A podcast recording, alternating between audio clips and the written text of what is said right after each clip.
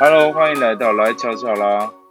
今天想要跟各位来宾介绍一位超级厉害又专业的 blogger，他叫芝芝，更是一名称职的妈妈，真的是所谓的时间管理大师。今天我们就来听听是什么原因可以让他有如此丰富的人生吧。然后我们掌声欢迎芝芝。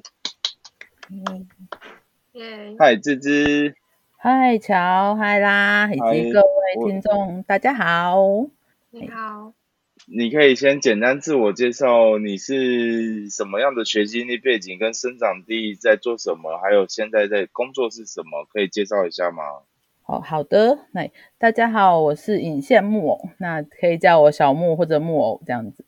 那我现在是一个很平凡的上班族，然后那同时我的兼职就是一个布洛克这样子。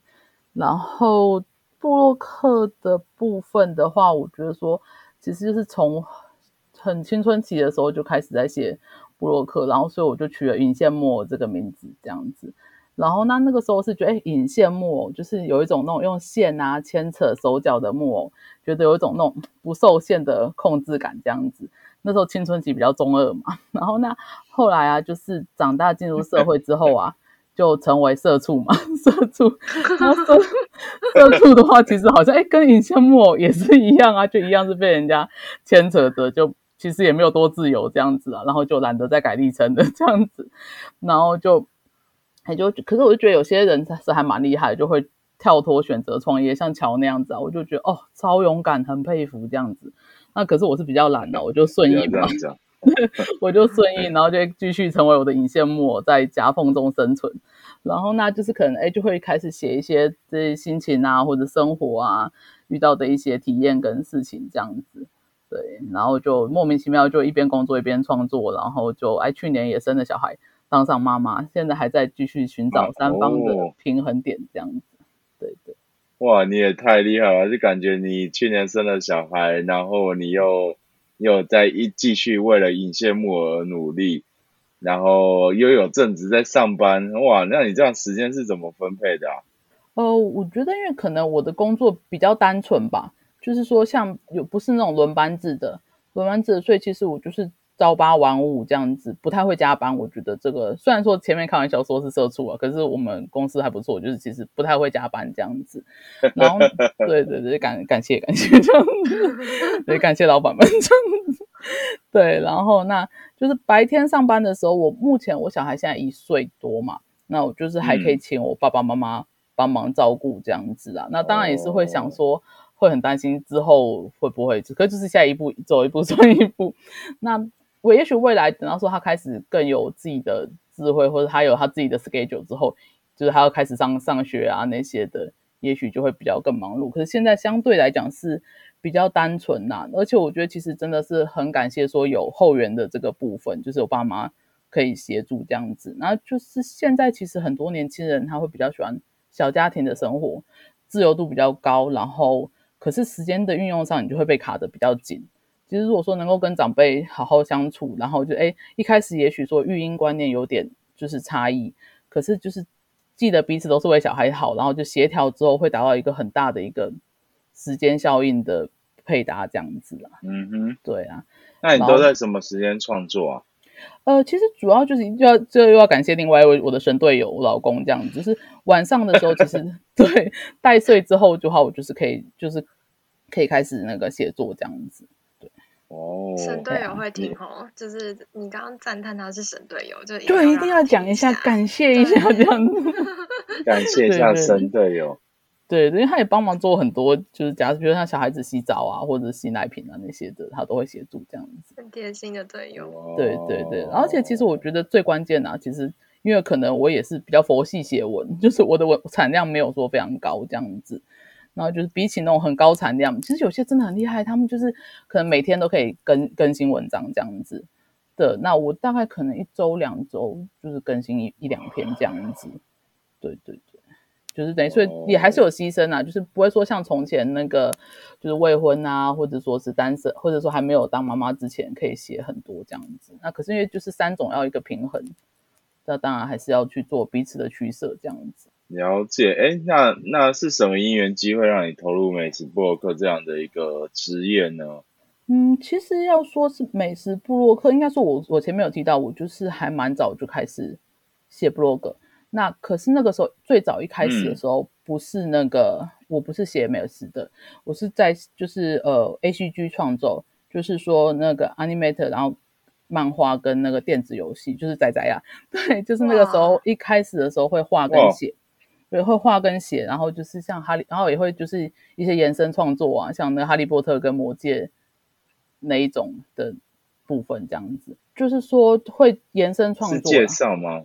介绍就是说没有，就是画延伸创作，就是会画像就是二创、二次创作的东西这样子。那是年轻的时候，因为这样子，然后就开始就是写布洛格，然后那后来就是。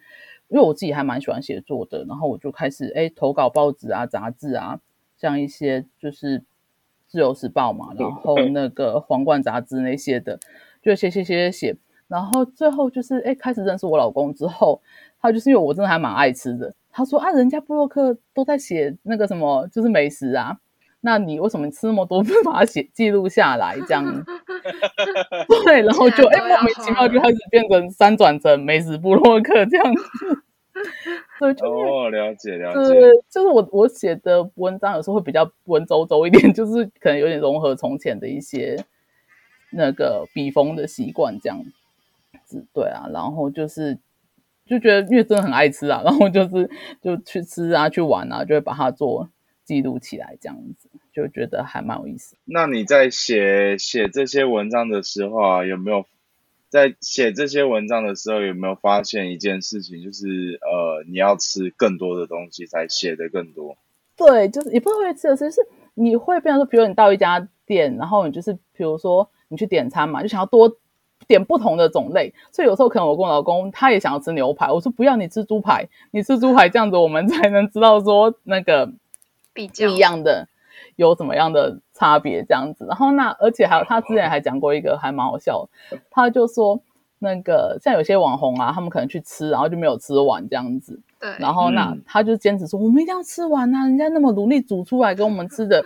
然后说他说说人家是网红，我们就是网肥二人组这样子，就有职业伤害，点很多然后全部都要吃完。对，这是一个幸福的职业伤害。幸福的体验啦，幸福的体验。对，那也基于不浪费食物，然后所以你必须得吃完，那也真的蛮好吃。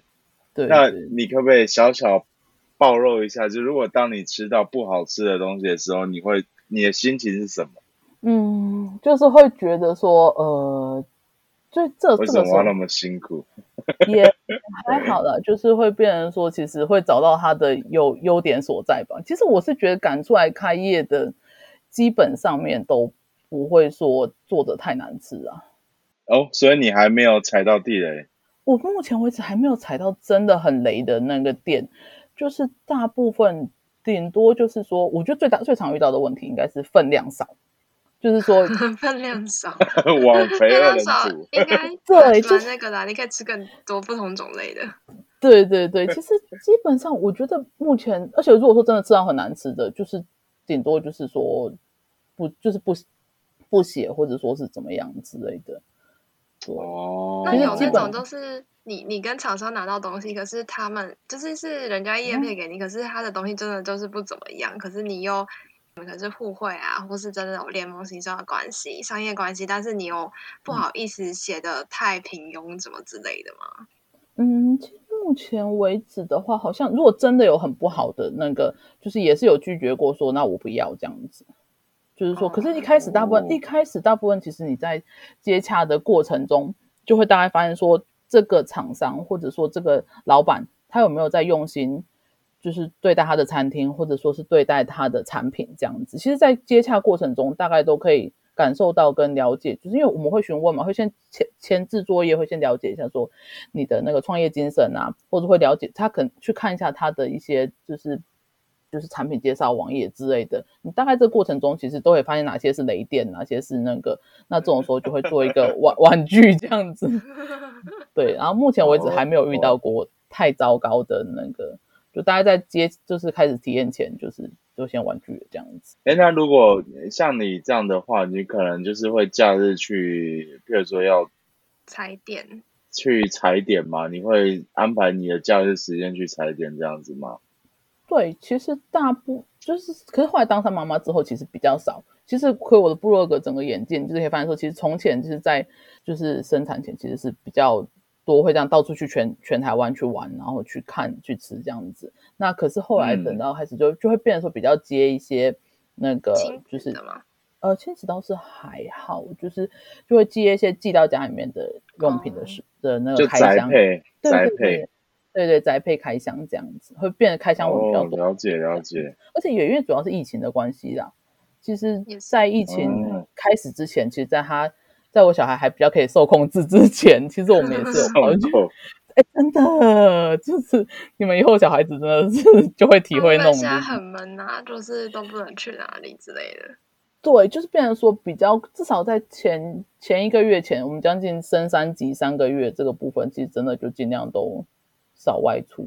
呃，也是，就有时候觉得也是蛮心痛，那个那些就是曾经合作过的店家，都是很认真的老板，然后就哦在这个疫情中，有时候感觉他们都很辛苦这样子。真的，真的非常辛苦，非常辛苦。就是代租的店面实在越来越多了。真的，然后就每次经过就看啊，心痛一下，就是就会觉得啊，那个时候想起以前那时候采访的回忆这样。啊，怎么会这样？那你有曾经采访过 pub 吗？或者是酒吧？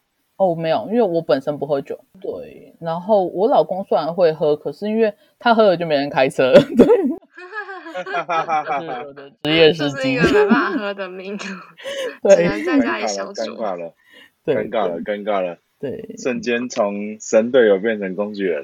对，没错。对不，行，你这样讲，人家老公听到怎么办？不会不会，工工工具人很优秀的，工具人跟神队友就是同一个名词，只是修饰过这样。对，都是赞叹很优秀的。对，所以乔之后要努力成为神队友这样。等一下，好，哎、那那就是你在，就是因为你会蛮，就是常常要写文、拍照这些啊，那你有没有去什么样的平台去学习，把这两项能力给慢慢提升，或者是会看什么书，把你的呃文案能力给提升？呃，其实我是文字的部分，我本来蛮早就开始在写作，然后我是觉得其实这个东西其实它就是一个书写的底蕴哦。其实你就是必须透过平常大量的那个阅读跟内化，你让各种情境可以就是阅阅然于笔这样子。然后所以我就觉得我定期的话，我现在其实因为在美食旅游这样布洛克之后，其实我会定期阅读就是一些书报，比如说像是那个 Travel 旅人啊，或者是那个台北 Worker 这种杂志的部分这样子。那可是也会稍微看一下一些异业，比如像国家地理啊，跟那个皇冠等，扩展那个知识的层面跟广度这样。对，那在拍摄方面呢？拍摄方面我就比较弱，就是这种时候就要靠工具人出 场了。对，然后那可是对，然后那我自就，可是我还是大部分还是自己拍啦。那只是就是比较比较没有那么强，就当然还是多看一些摄影的那个图图书啊，以及说像现在 IG，其实你大概可以看看说，哎，其他人怎么样拍，去内化去想想看，哎，就是类似的那个产品，然后是怎么样的构图会是比较漂亮这样子。了解，一切的成长都是来自于模仿开始。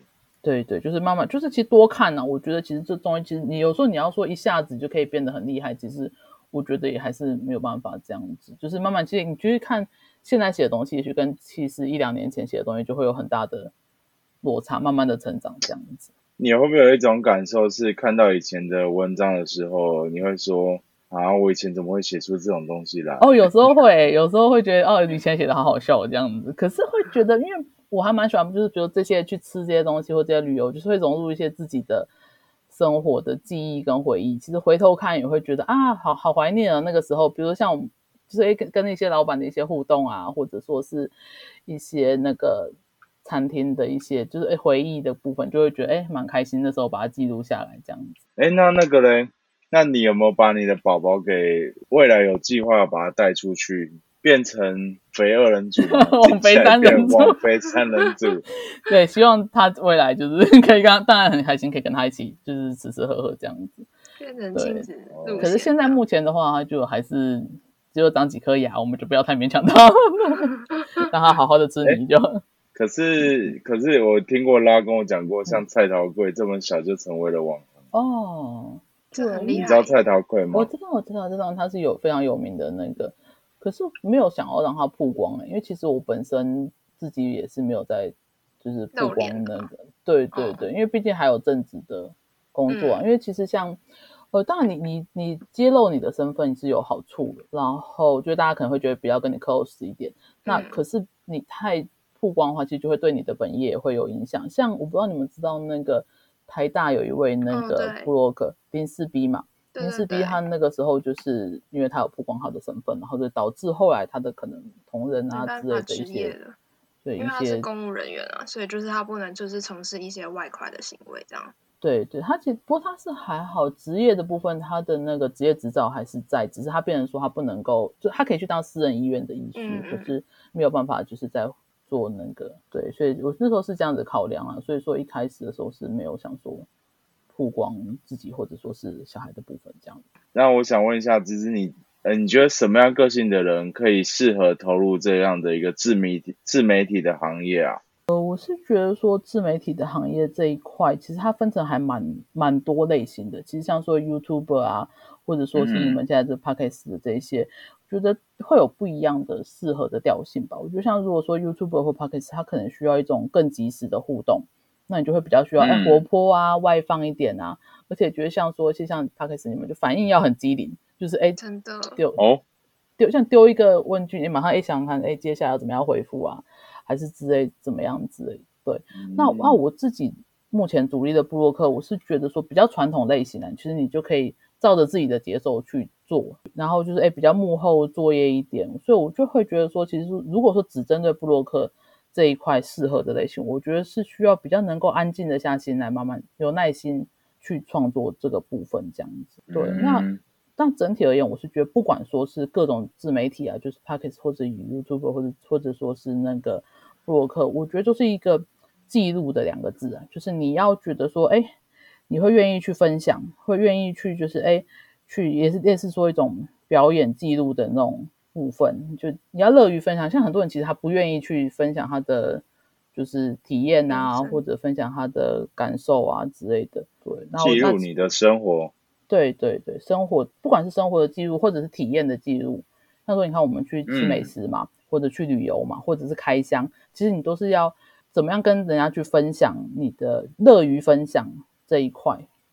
嗯，就像说，其实你们的 p o c a s t 上，你们就乐于分享说，哎，各种职业的，就是认识跟了解这样子。我所以我会觉得会了这个这个还是一个蛮关键的一个，就是你自媒体的做性格的这个部分这样子。那其实你要嗯怎么那么有那么有动力，就是保有写这个部落的写十几年，你是怎么样自己激励，让你自己持续这么久？这可能是兴趣哦。对兴趣，其实讲起来应该就是兴趣，而且其实也是有一个转变。就像我前面讲说，一开始是画图，然后写写小说，然后后来再慢慢转变成说，其实让让他融入自己的生活。因为反正其实你都是会吃嘛，都是会玩，然后也就是会慢慢把这些事情记录起来。所以我才说，就是你要乐于记录，乐于分享。对，了解，了解。哎，那其实，我想请教一下，就是因为其实你算是退居幕后在写写文章嘛，对对对。那你会你相信文字的力量吗？呃，我觉得我相，因为我毕竟我本身是文字创作者，我是很相信文字的力量。可是当然，现在我觉得其实年轻人其实对于吸收文字比较没有那么大的耐心去慢慢看，所以他们会像 IG 啊或者去开始讲。可是我是觉得这个东西是越听群群众的不同了，就还是有一部分是非常喜欢看文字，而且文字其实你可以照自己的喜欢的速度去阅读。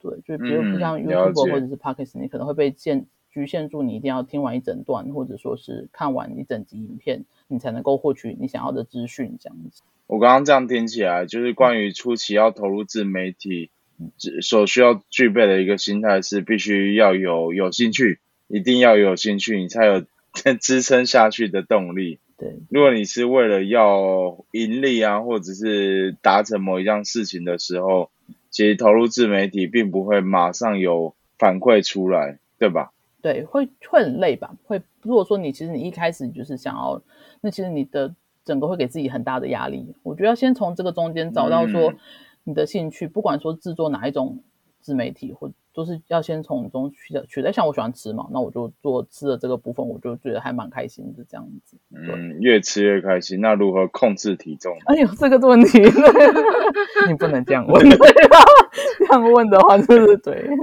当然就是对对这样可以拓展另外一个路线呢，就是你要吃，然后又可以就是维持很好的身材身形这样子。这这个就很有难度。对，就是可能暂时不要完全 那你都会想是走那要种 对加一点旅游的部分，哦这样旅游，你就会开始往往外走，这样动一动，这样户外户外，对。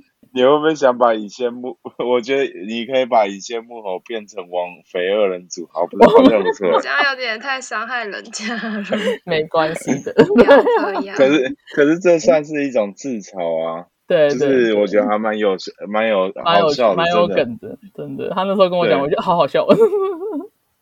原本人家是很那种抒情快意，就是很有文字的那个，然后如果打上这四个字，就有点嗯，感觉要搭配一个图文 或是图片才有那种画面感，这样。就开始搞笑了，这样。对，对，因为对网肥二人组这件事情，它其实就是人像人物人物意象比较重的一对个部对分。然后对对尹羡木偶就有点感觉是退居幕后，用文字的力量去吸引你的听众，哎、对，你的阅阅读者这样子。就是除非可能是要露脸关于对，嗯，应该说是去呃定位吧，就像乔讲的定定位的部分，因为其实我这一块我并没有一直说去做一个比较清楚的划分这样子，因为我就是觉得说尹先木，我就是我什么都什么都写，就是关于我这个人的一些记录的部分，所以其实美食的部分是虽然比较多，因为毕竟爱吃嘛，那可是不是说全部这样子。就是还是只是就是整体的大概六成吧，六成。虽然我也很喜欢这个昵称，哎、不过我觉得昵称很很不错，哎，对真的。很很狗嘴这样子。对啊，网肥二人组这超酷的，不知道有没有人叫这个名字？对，没关系，我就那要就是大家都有露身材才有办法，人家才有办法知道你真说。服力这样子。对对对对，对，没办法，小解了解鸟胃。要搭配这个名字。对，真的是没有办法。嗯，哎，那我想问一下，芝芝，你现在写的文章都是在匹克邦比较多吗？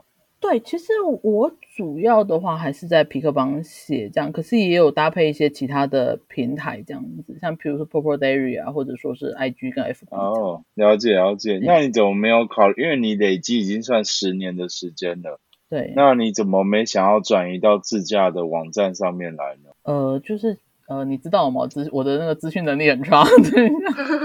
其实乔应该很清楚搬网站。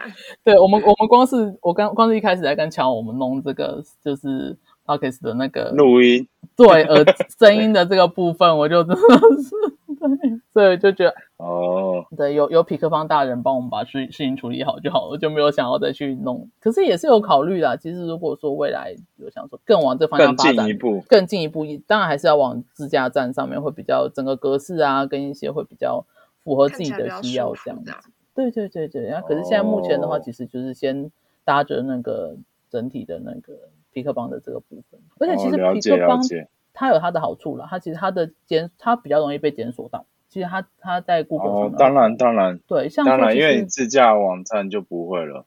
对，其实像很多我们在看一些业配的那个就是社团的时候，他们都会要求说，哦，不要自驾站，我要皮克邦这样子的哦，真的哦要求，这样有有有这样子的那个特殊要求，因为比较容易被 Google 检索到啦。因为自驾站你就必须要有广告预算去导流量进来你的网站里面。姐那你在初期的时候是透过什么方法创造一些基础流量啊？本身布洛克它就是比较容易被布布洛格，它就比较容易被搜索引擎看到，尤其是像皮克邦这种整体性的部分。然后那以外，我还会就是去一些综合讨论的平台张贴啦，比如说像说是那个 PTT 的那个美食版啊，或者说是那个脸书，其实有很多相关性质的社团这样子。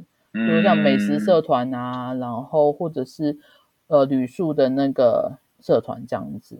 那其实如果说你不是针对单一部落格要增加流量，而是要帮店家或者是商品的曝光的话，其实说可以建议多开发几个平台。像刚刚前面乔有问我说，我是不是只有匹克邦？其实没有，我还有 Worker 岛跟 p o p o Daily 等平台这样子。嗯那你就可以在比较多的平台帮厂商曝光这样子。那可是这样，另外一个缺点就是它会分散单一平台的点击流量了，所以说也是要看布洛克个人决定行销的方向这样子。那你是透过什么样的方式去找到商品代言的？嗯，商品代言的话，其实第一点就是当然是你要在部落格上面就是诶标志你的联络方式嘛。那其实喜欢你风格的那个业主嗯就会透过这个方式联络你。然后再来的话，就是脸书上也是很多社团，它会有业主发案，然后它就是说，哎，你其实用部落格去检索，布洛克去检索那个社团，其实就还蛮多社团的。然后现在也很多行销公司，它直接就是开设那个拍案平台，比如说像爱体验啊，或者是 KOL 自媒体等这样子。那可是不管说是、嗯了解了解，对，就是找上门的或是自己找的，还是重点要看自己喜不喜欢跟适不适合自己啦。像之前就是也是有那种健身房还找找我体验这样子，我就是很懒啊，啊 我就健我就也蛮意外的。但他可能觉得我流量还不错吧，他就是哎、找我说哎、有没有兴趣啊，来试试看健身房的这个部分这样子。然后我就觉得后来虽然他搞头还不错，但是我还是就婉拒了 这样子。哦，健身房，因为呃，因为你不想露，就是不想要到前台去。对，而对，而且其实重点是就没有在运动。所以就是他们感觉得要有说服力啊，哦，对哦，其实哦，原来对巧拉突破一个那个，会比较写美食的，可能就是有这方面的需求吧。对突破盲点，对，可是就是，但是最后那时候我觉得还是婉拒了这样子，觉得因为没有那么适合，就是自己没有那么喜欢这样子，所以还是不管是找上门的或者自己找的哦。这那个产品，就还是会看看喜不喜欢。那我据我所知啊，像我们在录 podcast，就还蛮多的那种私私底下的聚会，就是网红的聚会。你有曾经参加过这样的一个类型的聚会吗？其实比较少诶、其实我因为毕竟我处的位置比较南部这边，那多半其实像这种聚会，大部分很多嗯。都是在台北啊，或者是高雄之之类的。北部地区，对，然后就嗯。偶尔的话，有些厂商或者是政府的那个观光采线团，然后就在这个过程中会认识一些布洛克朋友这样子。那可是私底下的聚会就比较少一点呢、那反而是从了解前了解。哎，你刚刚讲到一个，观光产线。你刚刚讲到一个嗯。观光彩炫团，那是什么？哦，它其实它就是像现在台湾很多那个政府政府他们的企划科，他们其实会找像布洛克或者是 YouTuber，然后之类的自媒体，然后去介绍说那个这个县市的一些景点啊或者美食啊，对，所以像我之前也跟嘉义市政府合作过，就是介绍那个 U，就是嘉义可以骑到 U Bike 的一些那个大景点这样子。哎，所以你还是有接一哦些比较 out 户外的那一种。哦，还是有啦，然后就是努 努力一波这样子，不能真的不能真的太放纵自己成为网肥这样子。对，对啊，那有时候他们就是会像他像我之前接的就是比较个人去执行就可以，可是有时候是政府他就是他可能直接包一台车，他就叫踩线团，就是他安排了几个点，然后你就是可能到车站去集合，然后他就是一一票的那个布洛格、布洛克或网红，他就是载你们去他想要介绍这边这样。去帮他们行销这样。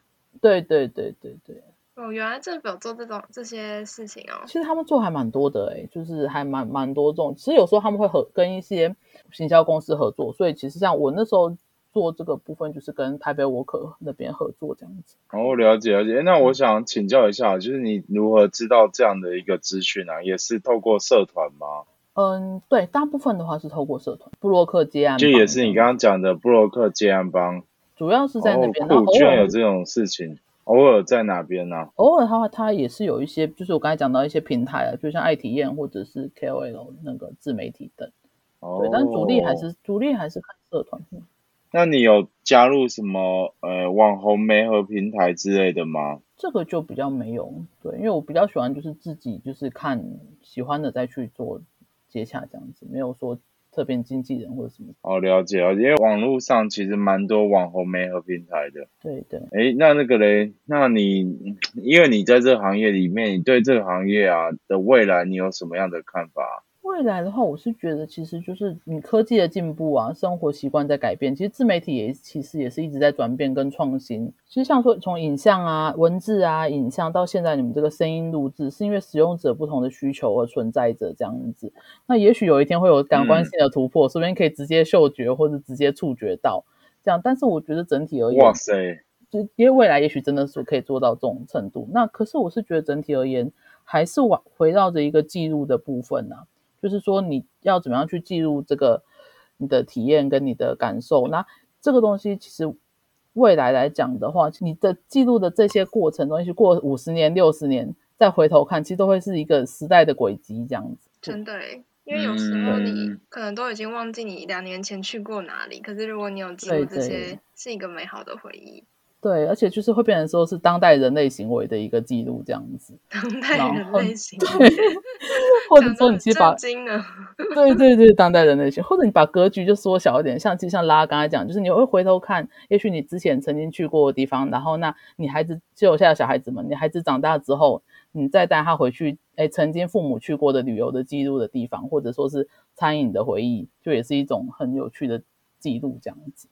有点对所以我觉得其实这个的记录。对，所以我是觉得自媒体会一直存在，可是不知道它会是怎么样的形式的部分去转变这样子，就每个像拉也有在就是在写 blogger，嗯。对啊，他好像是写投资理财相关的，嗯才刚起步而已，对啊，才刚开始，才刚开始好，厉害，对啊，哎，那没有没有很厉害了，还有我相信芝芝比我们更厉害，没有前，辈前辈，你们比较专业，真的。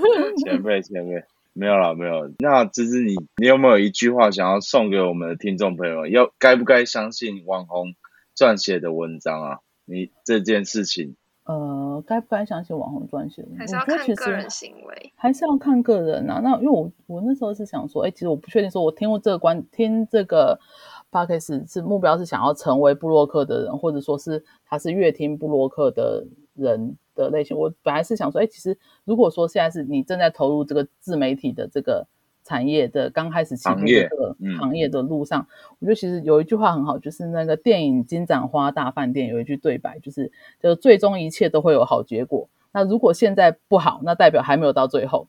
就是其实你不管说是书写啊、创作或者人生的哦各种阶段，你要将时间点拉长，就是说你都是一个成果跟历程的嗯旅、旅行这样子。你什么尝试都是好的，就是你各种记录也都是一个很实际的存在。你回头看都是，哎，我曾经做过这样子的记录。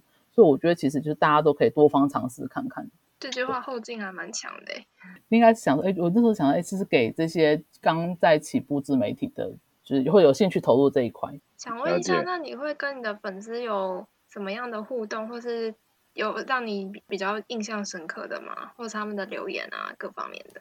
嗯，其实我觉得主要是，就因为我们在分享这些体验嘛，那这些嗯粉丝有时候也会跟我回馈说，哎、他们也是有怎么样的，就除了去吃了这个东西啊，或者去了这间餐厅，有怎么样的那个想法跟交流，我就会觉得还蛮有意思的。对蛮有共鸣像有时候对对会很有共鸣，就会觉得哎，你分享体验，那有人跟你也 feedback 说他也很觉得很好吃，或者曾经有人跟你讲说说哦，对我学生时期都在这边吃这个东西啊，没想到这个阿姨还在这样子。就是另类开启一个话题，这样对素未谋面，可是你们却有共同的话题，这样。对对对，了解了解。那我今天聊到这边，其实也四十分钟了。那我们、我们总结一下，呃，刚刚以上聊的四个重点。第一个就是该如何投入自媒体这个行业，需具备什么样的能力？可以请芝芝简单扼要讲一下吗？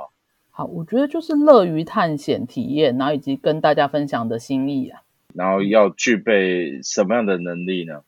就是比如说，嗯，就是大量的阅读跟书写吧。我觉得其实不断的读跟不断的写，其实就是一个实际操作累积经验的最好方式。这样了解，那可以透过什么样的工具自我提升自己在撰文或拍摄的能力呢？就除了大量读书，可能去学习别人的 IG 这样子吗？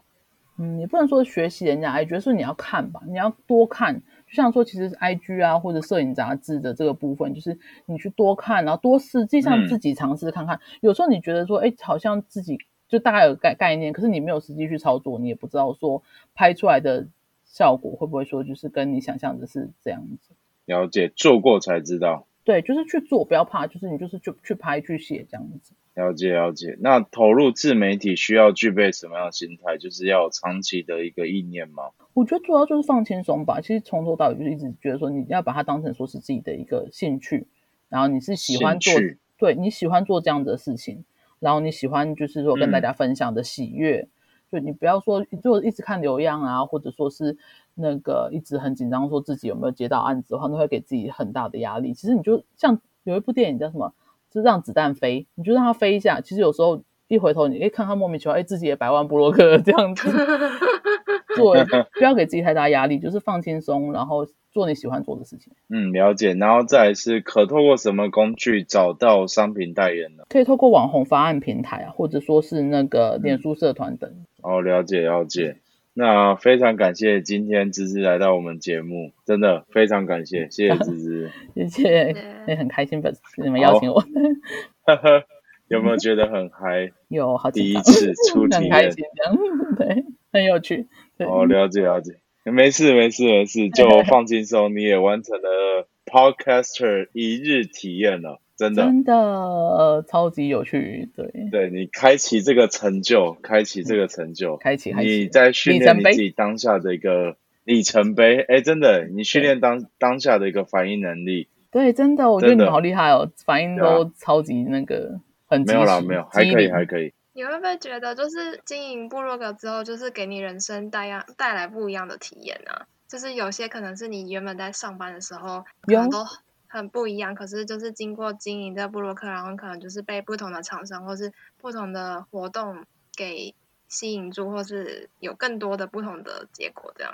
有诶、会，我觉得其实跟平常像从前可能在还没有开始写这些东西之前，你就吃了嘛，就觉得好吃而已啊，嗯顶多就是跟大家去就是哎分享，哎还不错，就跟周围的人分享。可是如果你要跟一些不认识的这些网友或者说我分享，你去你就要去想，哎他为什么好吃，然后跟嗯他的亮点在什么地方。那甚至如果说其实老板、哦，嗯，对，老板有时间的话，你可能会跟老板聊一聊啊，了解他创业历程啊，以及说他的一些制作的过程啊。哦，对，然后就会觉得，哎，其实会你的、嗯你会比较更更仔细去感受，就一个商家在创业的那个认真跟那个努力这样子。更多的情了解感交流了解这样。